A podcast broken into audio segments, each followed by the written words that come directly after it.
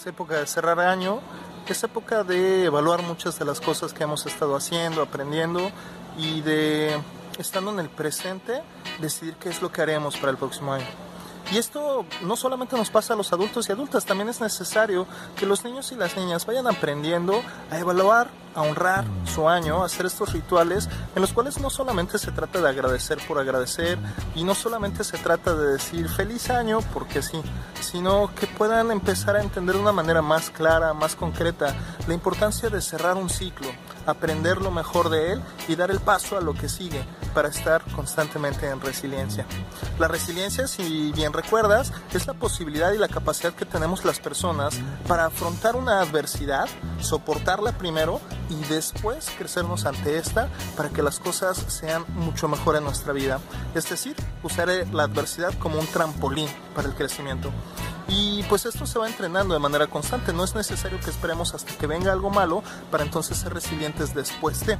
Lo podemos ir entrenando poco a poco, fortaleciendo muchas de nuestras habilidades, de nuestro autoconocimiento, de nuestro aprendizaje, para que cuando llegue una adversidad ya tengamos las herramientas suficientes y el entrenamiento necesario para afrontarlo de una mejor manera, para afrontarlo resilientemente. Y pues bueno, este pequeño te voy a compartir algunos tips muy sencillitos para acompañar a tus niños y niñas a que hagan un cierre de año de aprendizaje resiliente, resiliente y que les pueda ayudar a empezar a valorar y a prospectar un poco su siguiente año.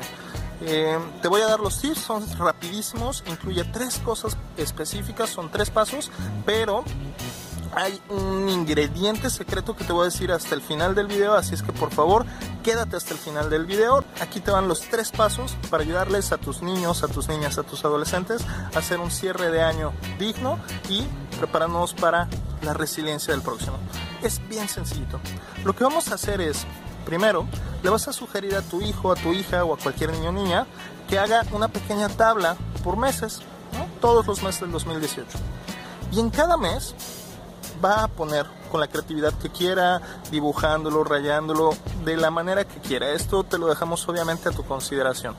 Pero en cada mes lo que va a aprender es, lo que va a poner, perdón, es qué aprendizaje tuvo en cada mes específicamente. En enero, a lo mejor hubo algo que aprendió con el regalo de Reyes o cuando regresó a la escuela o a lo mejor porque fue su cumpleaños, lo que tú quieras. En enero, ¿qué fue lo que aprendió?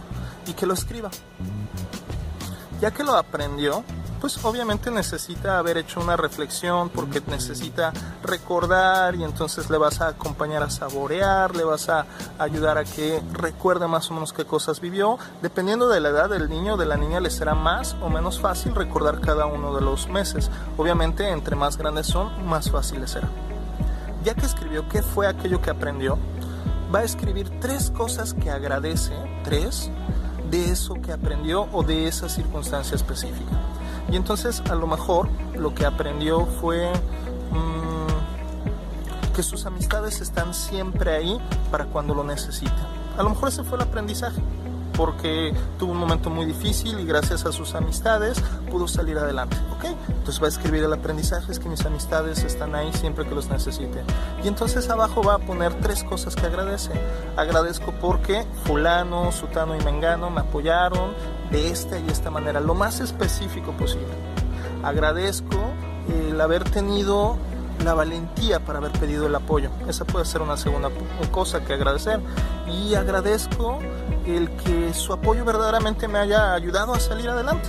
Esas serían tres cosas, por ejemplo. Entonces, lo primero es qué aprendizaje tuvo, lo segundo es qué agradece de ese aprendizaje y lo tercero, qué personas participaron para que eso fuera posible.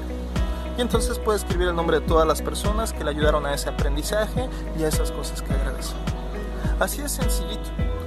Y pues bueno, pequeño tip adicional, te sugiero que se tomen el tiempo necesario en cada mes para recordar, para rememorar, para estar simple y sencillamente recordando y saboreando el momento y dándole su debido tiempo. No es una competencia, no se trata de ver quién termina primero, no se trata de ver cuántas eh, cosas escribo y a ver si escribo más que mi hermanito, mi hermanita, no.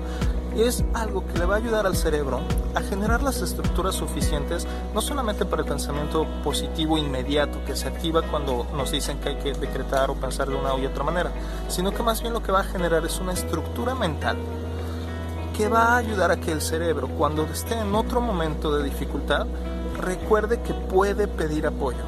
Por ejemplo, ¿sí? Así con cada mes. Enero, febrero, marzo, hasta acabar el mes, incluyendo diciembre. Y te acuerdas que al principio del video te dije que había un tip secreto que te iba a decir al final de este video, pues es este y es bien sencillito. Para que esto funcione de la mejor manera con tus hijos, con tus hijas, con los niños, niñas, adolescentes con quien lo vas a hacer, antes que nada, el ingrediente secreto y mágico es que lo hagas tú mismo, que lo hagas tú mismo. Así es. Dicen por ahí que no se puede limpiar una mesa sucia con un trapo sucio. Entonces, si no te has dado tú el tiempo para frenar, para hacer una pausa y para ver qué aprendiste en cada mes, agradecer lo que aprendiste en cada mes y apreciar la conexión con las personas que te ayudaron a que este aprendizaje fuera posible, ser más difícil que acompañes a otra persona en la resiliencia. Date la chance de vivirlo. ¿Qué aprendiste cada mes? ¿Qué agradeces de ese aprendizaje? ¿Y quiénes fueron las personas que estuvieron involucradas en este aprendizaje para que ahora seas un poco más resiliente? ¿Qué te parece?